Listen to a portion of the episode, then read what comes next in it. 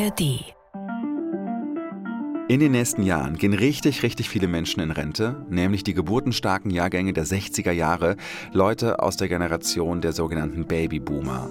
Und das hat sehr große Folgen für die, die viel später geboren wurden, zum Beispiel für Schülerinnen und Schüler. Das hier ist die Doku von RBB Kultur. Ich bin Johannes Nichelmann und in dieser Folge geht es um den Lehrermangel an Berlins Schulen. Die Rechnung lautet, immer mehr Schülerinnen und Schüler, aber immer weniger Lehrkräfte. Manche sagen, dass es noch circa 20 Jahre dauern könnte, bis das Problem behoben sein wird. Also nochmal eine ganze Generation. Was bedeutet all das für den Alltag an der Schule? Deep Doku-Autor Kilian Mazurek hat sich in Berlin-Charlottenburg ins Lehrer- und Klassenzimmer gesetzt und zugehört.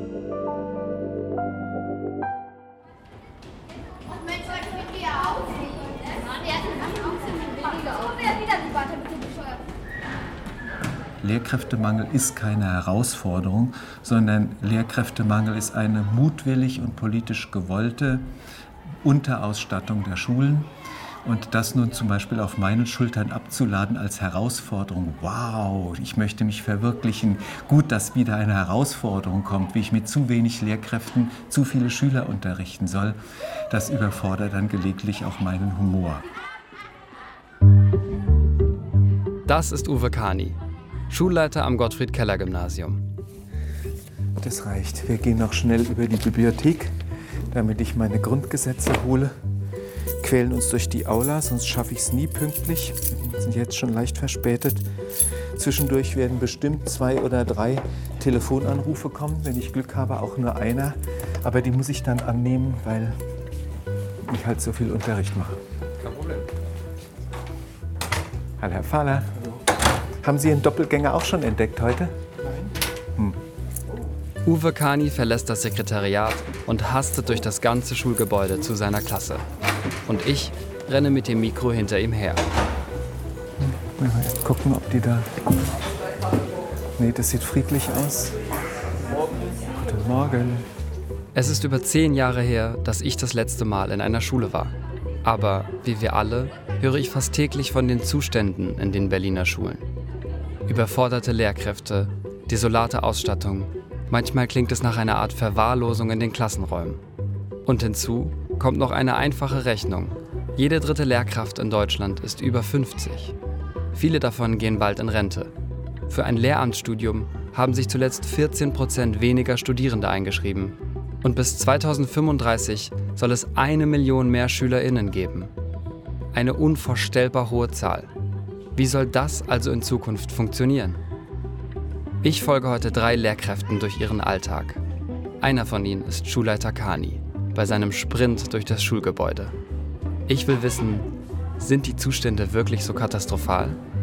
Wie ist der Schulalltag an einer Berliner Durchschnittsschule?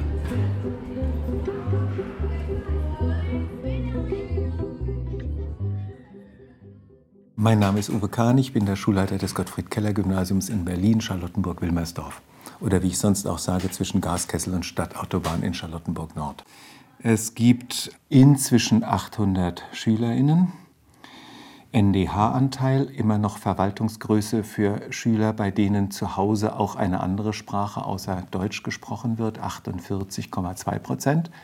LMB, Verwaltungssprech für lernmittelbefreiter Anteil von SchülerInnen, also solche, die Hartz IV, Asylbewerberleistungsgesetz, WohngeldempfängerInnen sind 31,7. Damit im Konzert der Charlottenburger Gymnasien mit den sozial schwächsten Daten gesegnet. Heißt, uns als Brennpunktschule zu beschreiben, wäre gnadenlos übertrieben. Das sind wir nicht. Aber ich sage zumindest für Charlottenburg-Wilmersdorf, für einen angeblich gutbürgerlichen Bezirk, ist das schon ein Spitzenwert. Ha, Bibliothek. Das hätte ich jetzt fast vergessen, weil ich die da angeballert habe.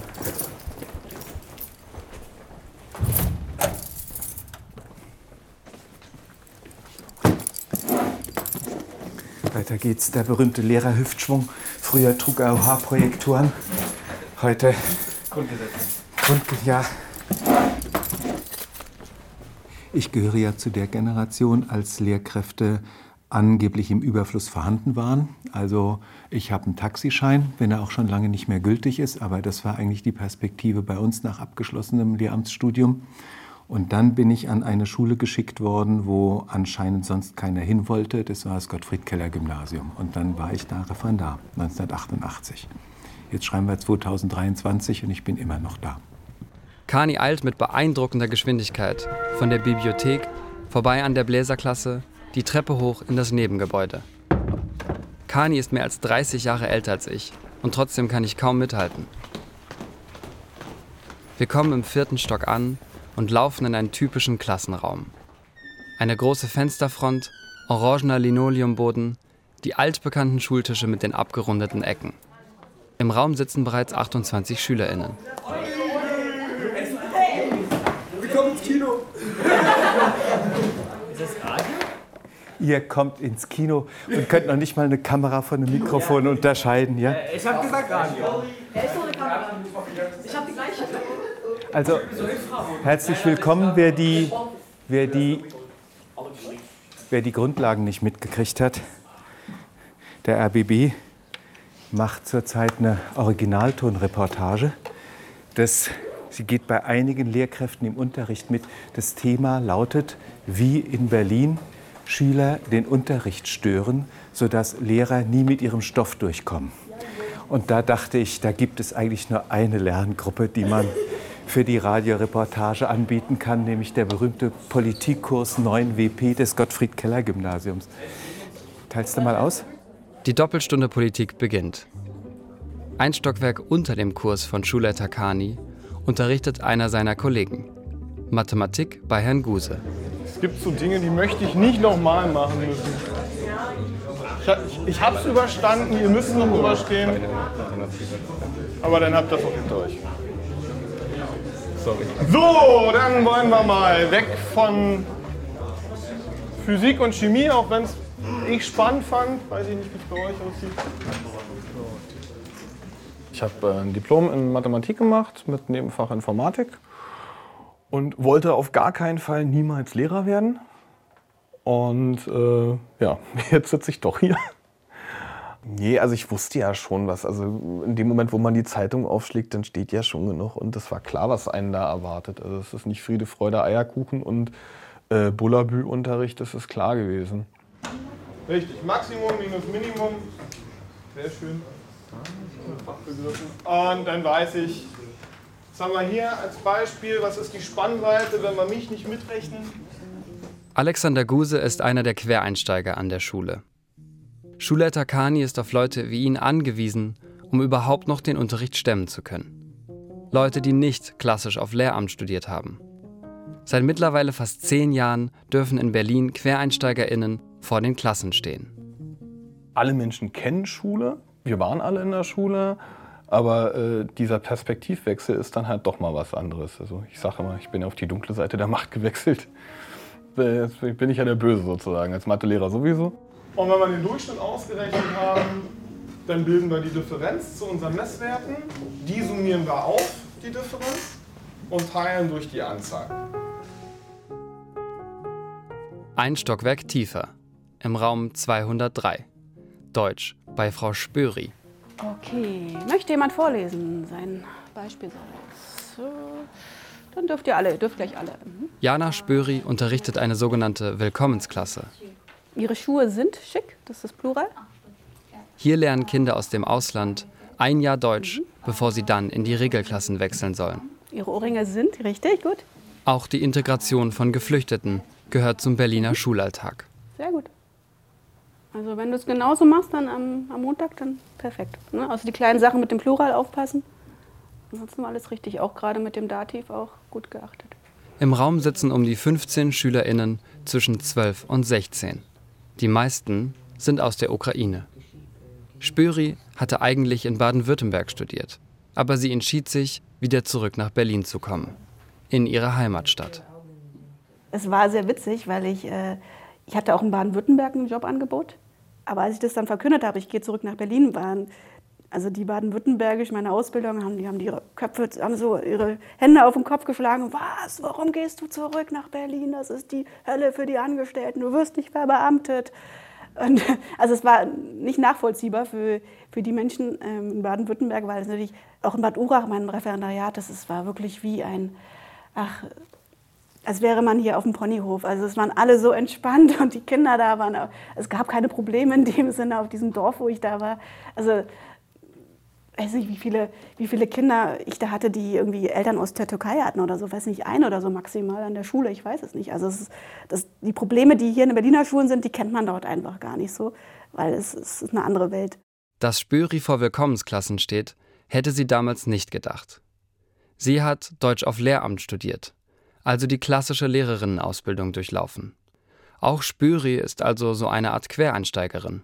Und dann habe ich ähm, so eine Anfrage bekommen ähm, am Gottfried-Keller-Gymnasium wird jemand gesucht, der Deutsch als Zweitsprache für Willkommensklassen unterrichtet. Und ich habe das natürlich auch nicht studiert, aber ich hatte dazu eine Fortbildung gemacht. Äh, in Tübingen auch, so ein Wochenende mal. Also auch nicht ganz professionell. Aber ich wusste zumindest aus zu dem Thema ein bisschen was. Genau, also es lag eigentlich hauptsächlich daran, dass hier an der Schule niemand das machen wollte oder es gab halt niemanden, der sich das zugetraut hat, damals vor zehn Jahren. Und dann bin ich da auch eher so reingerutscht. Also ich habe das dann auch eher so gemacht, okay, ich habe keine Ahnung, ich versuche es jetzt mal. Aber es war dann auch eher so ein Sprung ins kalte Wasser.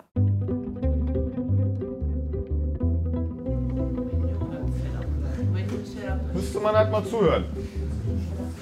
So, also wir wollen damit Statistik machen. Das kann das Gerät ganz toll, weil ihr merkt ja so eine Sachen. Herr Gute, ich weiß nicht, wie das geht.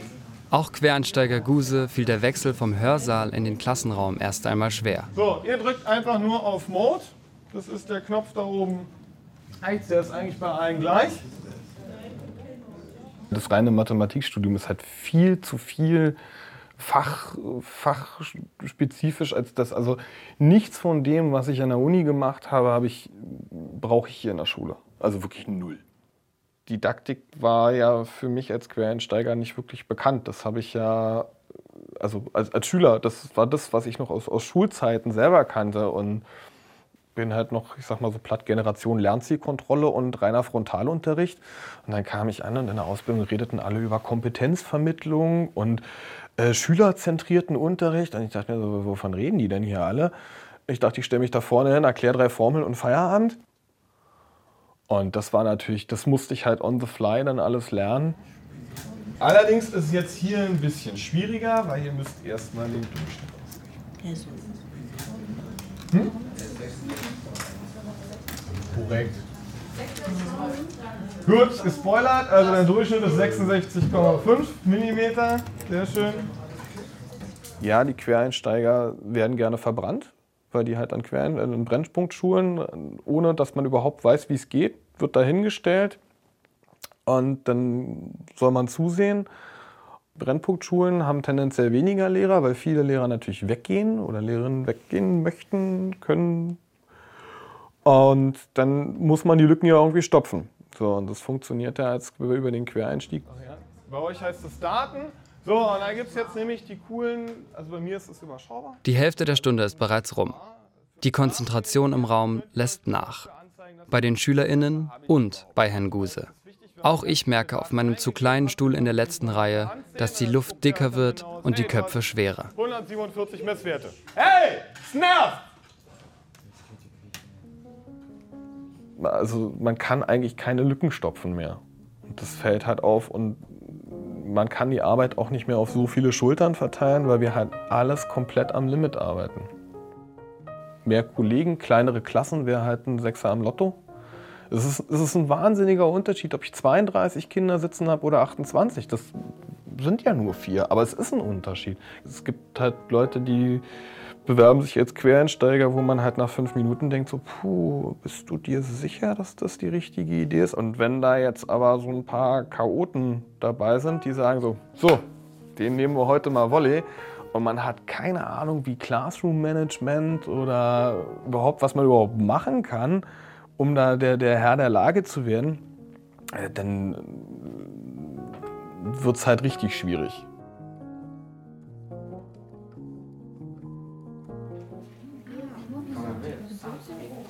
So, wie sieht es bei euch aus?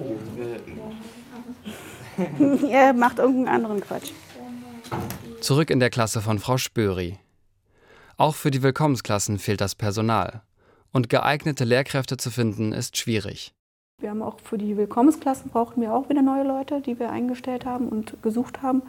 Und das war auch nicht so einfach, Leute da zu finden für. Also das sind dann oft auch Quereinsteiger oder ja, Menschen, die halt irgendwie anderen erstmal woanders gearbeitet haben und ja, dann einfach es mal probieren wollen. Ne? Und das passt auch nicht immer unbedingt. Also nicht jeder ausgebildete Theaterpädagoge hat unbedingt was an der Schule zu suchen. Also das muss man halt auch so sehen.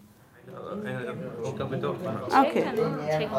Der Tscheche, die Tschechin, die Tschechin. Die Arbeit hier erfordert vor allem eines: Empathie und Fingerspitzengefühl. Heute sollen die Kinder Ländernamen lernen. Ein Thema, das Traumata aufdecken kann. Tschechien, ja, Tschechien heißt es. Weil man dann Schüler hat eben aus anderen Ländern, wie jetzt aus der Ukraine oder damals auch aus Syrien, die dann teilweise ihre vielleicht auch traumatischen Erlebnisse mitbringen. Und damit muss man ja auch umgehen. Also irgendwie merken, wenn man irgendwie einen Schüler hat, der dann irgendwie weint oder völlig fertig ist und der nicht mehr ansprechbar ist oder ganz schlimme Erfahrungen gemacht hat, muss man ja irgendwie auch damit umgehen und irgendwie mit denen Gespräche führen. Also man hat irgendwie oft so das Gefühl, man ist irgendwie Lehrerin, manchmal Mama noch, Psychologin und Sozialarbeiterin in einem. Und das muss man irgendwie alles in einem schaffen. Was ist passiert? Habt ihr was mitbekommen, was jetzt gerade war? Also man nimmt dann doch auch viel mit nach Hause, weil man sich auch Gedanken macht. Ne? Also als ich jetzt über den Krieg in der Ukraine mit meinen Schülern geredet habe, habe ich mir auch erstmal gedacht, oh Gott, wie mache ich das, dass wir am Ende nicht alle da sitzen und weinen? Ne? Also weil das eben auch eine, was Emotionales ist, wenn die da sitzen und dann über den Krieg berichten.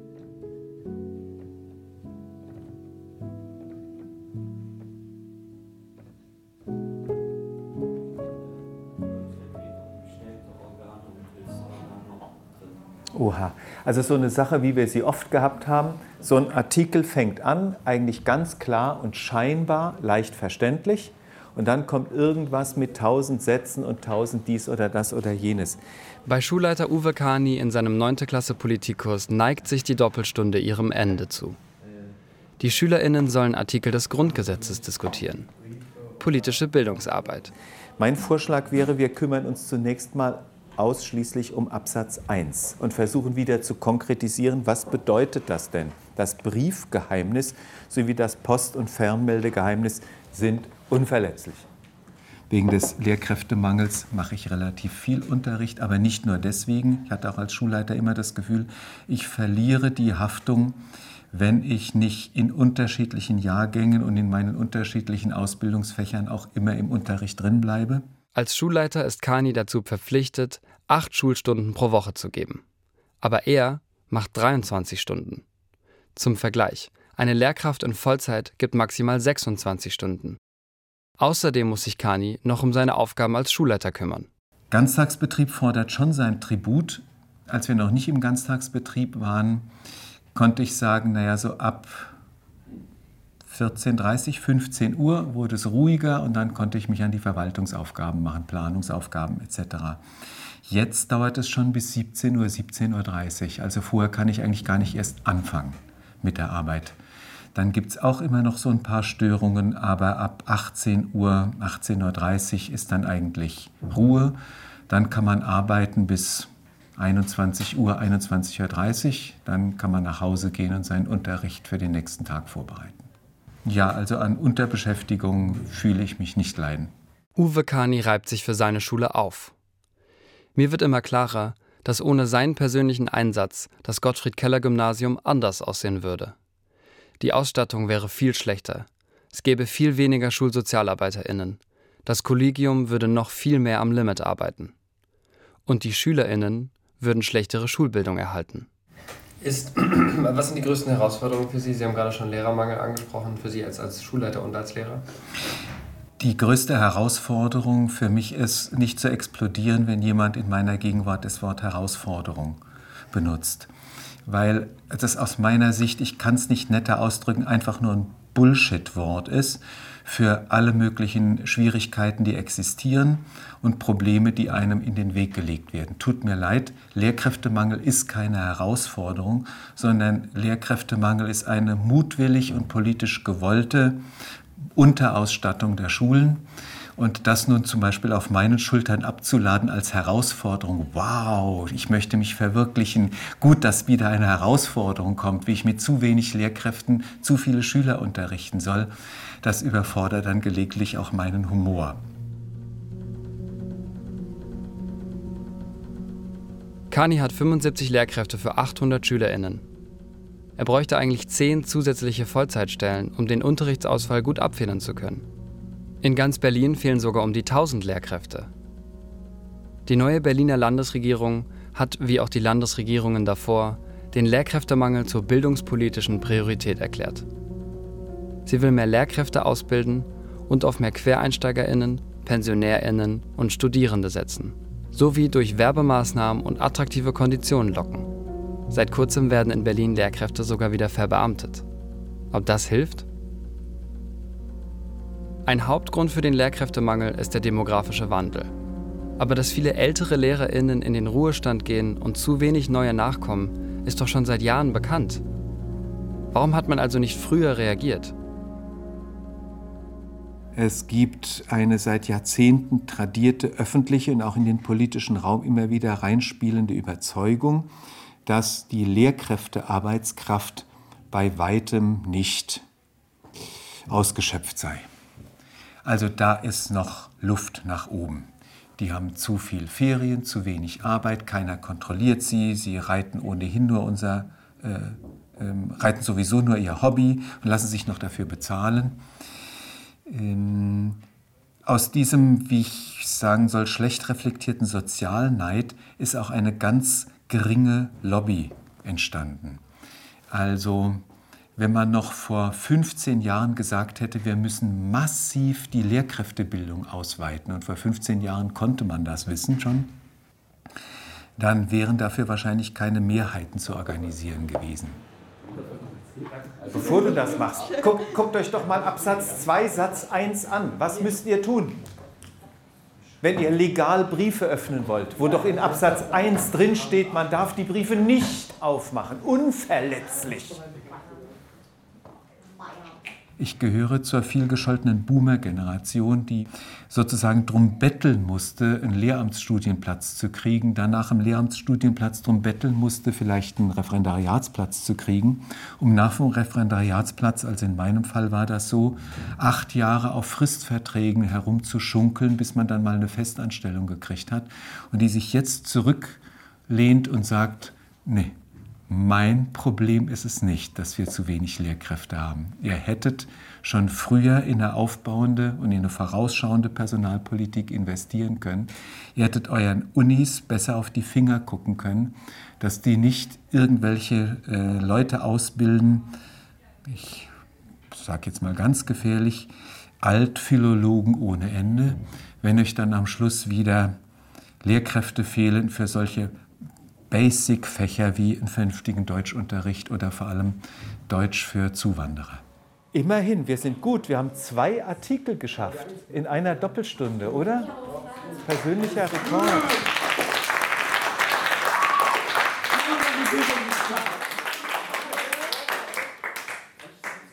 Freitag geht's weiter, Stunde ist zu Ende.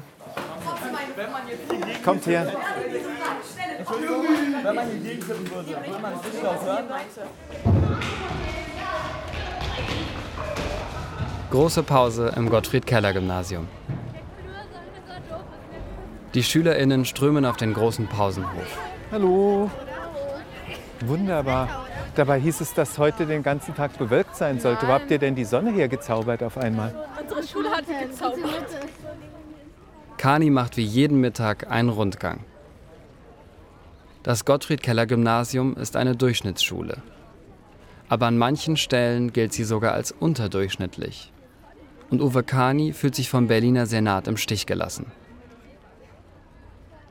Zum Stellenwert und zum sogenannten Renommee der Schule gehört seit Jahren mit die schlechtesten Daten, was die MSA-Durchschnitte anbelangt. Seit Jahren berlinweit mit die schlechtesten Daten, was die Abiturdurchschnitte anbelangt. Was aber auch damit zusammenhängt, in dem Augenblick, wo wir einen Schüler durchfallen lassen, zählt er nicht mehr mit zur Abiturstatistik. in dem Zusammenhang, wo wir ihn fördern und der Schüler selber, die Schülerin selber ackert und macht und tut und schafft das Abitur dann noch mit 3,8, zählt uns dieses bestandene Abitur mit 3,8. Wir würden sagen, das ist ein enormer Bildungserfolg. Das Qualitätsmonitoring der Senatsverwaltung sagt, das ist sehr problematisch, weil ein unterdurchschnittlicher Abiturdurchschnitt, wir würden gerne wissen, welche Maßnahmen ergreift die Schule. Aber mein Ansatz ist ein sozial integrativer Ansatz. Ich muss gucken, ob denn nicht auch das Gymnasium als Schulform die Möglichkeit hat, herkunftsbedingte Nachteile zu kompensieren, auszugleichen und da eine vernünftige Förderung hinzukriegen. Ich habe zwei Minus geschrieben. In welchem Fach? Pizza backen? Sparen? Wow. Ja. Also Und ganz ohne Abgucken, so wirklich nur aus dem Kopf? Ja. Ja. Weil Spanisch kann ich eigentlich ganz gut. Weil in unserer Schule sind nur schlaue Menschen. Seit wann? Oder von welcher Schule sprichst du? Der Gottfried Ah, okay. Pass auf nachher, dass niemand auf der Schleimspur ausrutscht, die sich da gerade gebildet hat.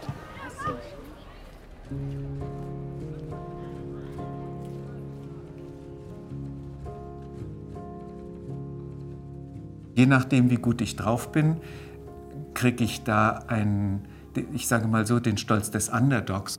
Guckt doch mal bitte drauf, womit wir starten mit den Kindern und wie sie dann schließlich weggehen. Und löst euch mal von dieser absoluten Zahlenfixiertheit. Das heißt, dass ich einen Aspekt in diesem Fall von der pädagogischen, auch von der gesellschaftlichen Realität ablöse, knie mich vor ihn hin und bete ihn an, o du heilige 1,4 als Abiturdurchschnitt. Und das kann nicht das Maßgebliche sein für Schulentwicklung. In diesem Spannungsfeld arbeiten wir und manchmal auch kämpfen wir, seit ich überhaupt nur denken kann an dieser Schule, also seit über 30 Jahren. Was macht Ihnen persönlich Freude in, an, an diesem Beruf und ähm, als Schulleiter? Kommt jetzt vielleicht unprofessionell rüber, aber ich sage es trotzdem. Von Klausuraufsichten abgesehen habe ich mich in den weit über 30 Jahren meines Berufs noch keine Minute gelangweilt. Und ich möchte den mal in seinem Beruf sehen, der das von sich sagen kann.